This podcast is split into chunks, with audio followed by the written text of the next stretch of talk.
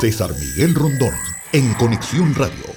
La Policía Nacional Italiana y el FBI de los Estados Unidos están llevando a cabo una operación conjunta para desarticular una red mafiosa y detener a 17 personas en Palermo, en Sicilia, y en Nueva York, sospechosas de pertenecer o estar vinculadas a los Gambino, una histórica familia mafiosa neoyorquina.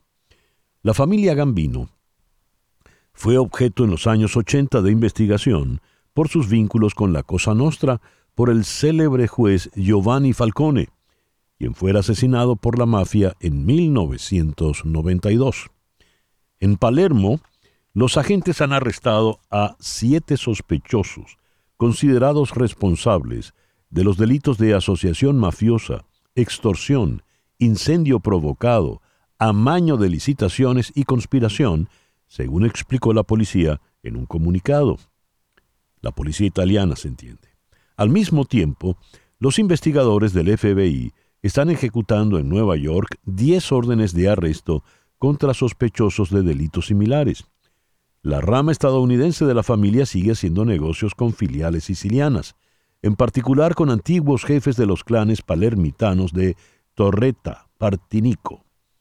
La familia criminal Gambino es una familia criminal mafiosa ítalo-estadounidense y una de las cinco familias que dominan el crimen organizado en Nueva York, dentro del fenómeno nacional que es la mafia estadounidense. La Cosa Nostra es una expresión utilizada para indicar una organización criminal mafioso-terrorista presente en Sicilia y en muchas partes del mundo. Este término se utiliza ahora para referirse exclusivamente a la mafia de origen siciliano para distinguirla de otras asociaciones y organizaciones mafiosas. Por ejemplo, no confundir con la mafia, el nombre me resulta complicado, Nagreta, algo así, que es la mafia calabresa. Pero uno lee esta historia y pareciera que está leyendo una página de Mario Puzo, por ejemplo. Pero no, esto es la realidad. Para abordar este tema, contamos con Alejandro Peraza, aquí en Miami. Alejandro eh, fue oficial del FBI por 32 años y es el fundador de PNM Florida Group, firma de investigaciones privadas. Alejandro, muchísimas gracias por eh, estar con nosotros en la mañana de hoy. César, muchas gracias por invitarme. Y en Roma, para tener la visión italiana del asunto, está el buen amigo Sergio Mora. Vamos a comenzar con Alejandro. Esto que acabo de leer, ¿qué impresión te merece, Alejandro, dada tu experiencia de 32 años en el FBI? Sí, mira, César, eh, este es un caso típico que se, ha, se han llevado ya a través de dos o tres décadas, eh, posiblemente más, desde los años 80, donde ha habido una colaboración entre el FBI aquí en los Estados Unidos y la policía en Sicily, en Italia, la Policía Nacional en Italia, donde se, se reúnen para trabajar casos que tienen interés en ambos lados, que tienen conexión en ambos lados. Ha habido una conexión entre la familia Gambino y la mafia en Sicily, de, empezando de los años 80, donde hubo una pelea en Sicily y eh, el eh, asesinaron al líder de la mafia allá y la familia esa fue huyéndole y, y fueron a, a, Nueva York y se vincularon con la familia Gambino que los ayudó. Posterior a eso, eh, esa familia eh, pudo regresar a Italia y con la ayuda de la familia Gambino pudieron restablecerse otra vez en Sicily. Debido a eso hay un vínculo que se le atribuye a la familia Gambino y no tanto a, las demás familias de Nueva York, que son cinco en total. Eh, debido a esas conexiones, se, se, han creado ciertas colaboraciones entre la mafia en, Nueva York y la mafia en Sicily para, ah, para crímenes de tráfico de droga, para extorsión, para eh, lavado de activos, eh, una serie de crímenes y da lugar a, o a, la necesidad de haber una colaboración entre ambos uh, uh, cuerpos eh, oficiales. Entonces, ¿a qué me refiero? Vamos a suponer que ese vínculo existe y debido a las investigaciones que andan en Nueva York, se identifica una, una cooperación entre las dos familias, eh, la de Nueva York y la de Sicily, y se comunican con las, autoridades en, en, Italia, que ya existen esos medios de comunicación, esas, colaboraciones ya existen. Inclusive yo he participado en algunas de esas y se, inmediatamente se empiezan a compartir la información. ¿Qué tipo de investigaciones? Bueno, se llevan a cabo intervención de teléfono, se lleva a cabo investigaciones de vigilancia, entrevistas de testigos, e informantes, se, se, se empieza a investigar las cuentas bancarias, los negocios. Una cosa interesante que yo vi en este caso en particular fue el uso de la, extorsión a restaurantes en Nueva York operados por sicilianos mm. y lo estaban amenazando de extorsión, amenazándole a las familias que permanecían allá en Sicily. Eh, lo encuentro interesante, ¿no? Una, una táctica. Porque aquí a lo mejor lo encontraban difícil llevar a cabo la extorsión, pero amenazando allá en Sicily eh, son más, más eficaces más efectivo. Hablaba Alejandro Peraz. Alejandro es un oficial retirado del FBI, donde tuvo, estuvo de servicio por 32 años. Ya hicimos contacto con Sergio Mora, vamos hasta Roma. Sergio, muy buenos días, muy buenas tardes por allá, gracias por atendernos. ¿Qué tal, César Miguel? Un gusto escucharte, como siempre. He leído en Palermo los agentes de la policía siciliana han arrestado a siete sospechosos considerados responsables de los delitos de asociación mafiosa, extorsión, incendio provocado, amaño de licitaciones y conspiración, según el comunicado de la policía siciliana.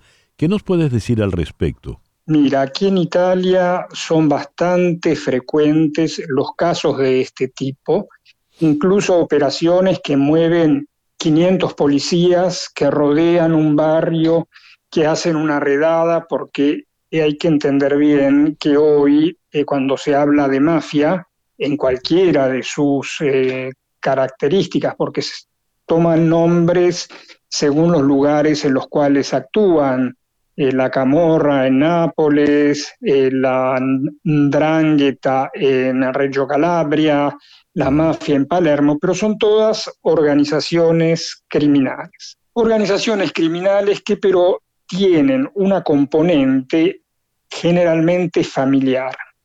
O sea, son personas que por ese vínculo familiar es muy difícil que puedan salir y es muy difícil que puedan traicionar. Entonces ahí están los famosos pentiti, que son personas que han salido, que le han dado una nueva identidad, que seguramente en cierto sentido no es justo porque esas personas han cometido crímenes, pero que permiten desvelar una red que si no sería prácticamente imposible de entender y de saber quiénes son sus jefes.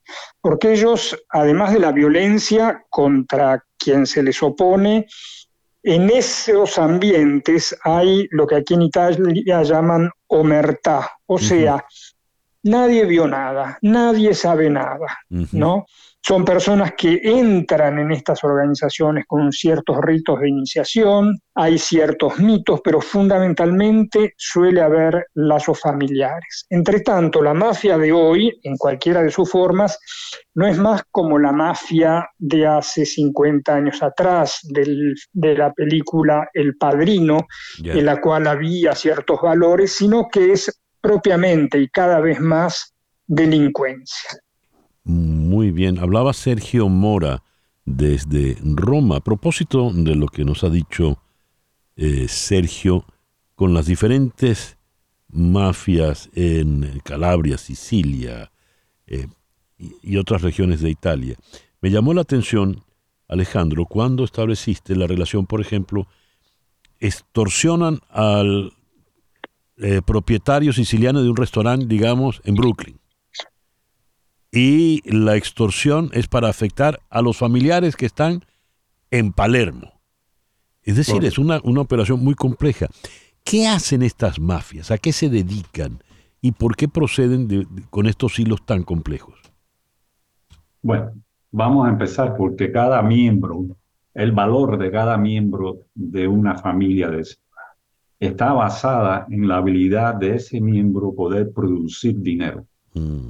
Por eso le dicen en inglés, es, un buen productor, un good producer, ¿no? que el tipo puede, puede, traer dinero a la mesa. Acuérdate que ellos, cada uno individualmente tiene sus operaciones y cuando gana dinero tiene que pagar hacia arriba, tiene que pasar dinero hacia la organización. Eh, son, entonces son múltiples eh, organizaciones basadas en, en, una, ¿no? Entonces, en el caso este, eh, tienen su vínculo con la familia o la familia criminal en Sicily. Saben que hay propietarios de restaurantes en Nueva York que son sicilianos, que todavía tienen sus familias en Sicily y le quieren extorsionar, quieren pedirle dinero para protección bajo muchos, ah, muchos títulos. Y la amenaza es, como le es más fácil llevar a cabo las amenazas en Sicily, lo que a, contrario a Nueva York, aunque lo pueden hacer en Nueva York igual, pero es más fácil eh, y más limpio para los que están operando en Nueva York, pues eh, usan eso como la amenaza contra la familia en Sicily. Inclusive, eh, ahí a donde viene, la, ellos pagan, pagan mensualmente. Al no pagar, pues entonces sufren las consecuencias la, la familia. Dios. Y, sí. Todo el propósito es ganar dinero. Ya, evidente, sí. Dinero ilícito, dinero sucio, ilícito, evidente, pero dinero, en definitiva. Correcto. Bien, estamos acercándonos al final de esta conversación. Eh, le pregunto a Sergio Mora, Sergio, recién hubo un juicio masivo en Calabria, ¿verdad? Contra la mafia ah. de Calabria, que el nombre me resulta muy complicado, Drangreta. Eh. Mm, Drangheta, empieza con una N, sí, Drangheta con una N adelante. Mm, Drangheta, es, muy bien. Y estábamos hablando de la mafia siciliana, la Cosa Nostra. ¿No hay relación entre estas? Eh, ¿A qué se dedica una? ¿A qué se dedica la otra? ¿No hay enfrentamientos? Antiguamente había más enfrentamientos, cada tanto aparecen guerras de mafia, pero siempre es por control de territorio. O sea, la mafia siciliana y la andrangheta son más verticales. La camorra en Nápoles es más horizontal, es más de barrios. En cambio, los de Calabria saben que mejor no meterse con los de Sicilia y viceversa tienen mucho cuidado de no matar a ningún policía porque saben que ahí salta todo, pero digamos, en el fondo es criminalidad. O sea, no antiguamente había una cierta idea de las familias, del honor, hoy en día no. Es pura y simplemente dinero. Y ellos entran mucho cuando hay un vacío del Estado, porque entonces quien debe ofrecer protección claramente es el Estado la policía y carabinieri. Cuando esa protección es muy débil, ellos, un poco como hacía el Capone, ellos hacen los atentados y después ofrecen eh, seguridad. Entonces queman un restaurante y después ofrecen defender de quienes quema. Pero justamente uno de los problemas y los que se está trabajando mucho en Italia es el problema de la falta de la presencia del Estado. Llama la atención que sea todo en el sur de, la península, ¿no? Bueno, mira, eh, la parte más violenta es en el sur, pero eh, han confiscado muchos bienes de la mafia que desde el sur invertían en el norte en, eh, en actividades varias, pero que el dinero al final siempre iba a los mafiosos, porque entre otros motivos, el dinero que ellos obtienen de tráfico de droga, de armas, de prostitución, después tienen que lavarlo, o sea, tienen que ponerlo en el sistema financiero para comprar bienes, para lo que necesiten. Y ese es un problema bastante difícil para ellos, porque entonces tienen que abrir actividades que probablemente son deficitarias, pero que les sirven, o sea, ellos, ponte, invierten, dicen que han ganado un millón de dólares, pagan 200 mil dólares y se quedan con 800 mil limpios. Entonces ellos estaban usando mucho esto en el norte de Italia, o sea, lavado de bienes. Ya. Sergio, muchísimas gracias por atendernos en el programa de hoy. Nada, como siempre un gusto. un lindo día. gracias. Sergio Mora desde Roma y muchísimas gracias aquí en Miami a Alejandro Peraza. Fue muy interesante eh, tus revelaciones, Alejandro. Mucho gusto. Un placer. Alejandro Peraza eh, fue oficial del FBI por 32 años. César Miguel Rondón, en Conexión Radio, en Éxitos 107.1 FM.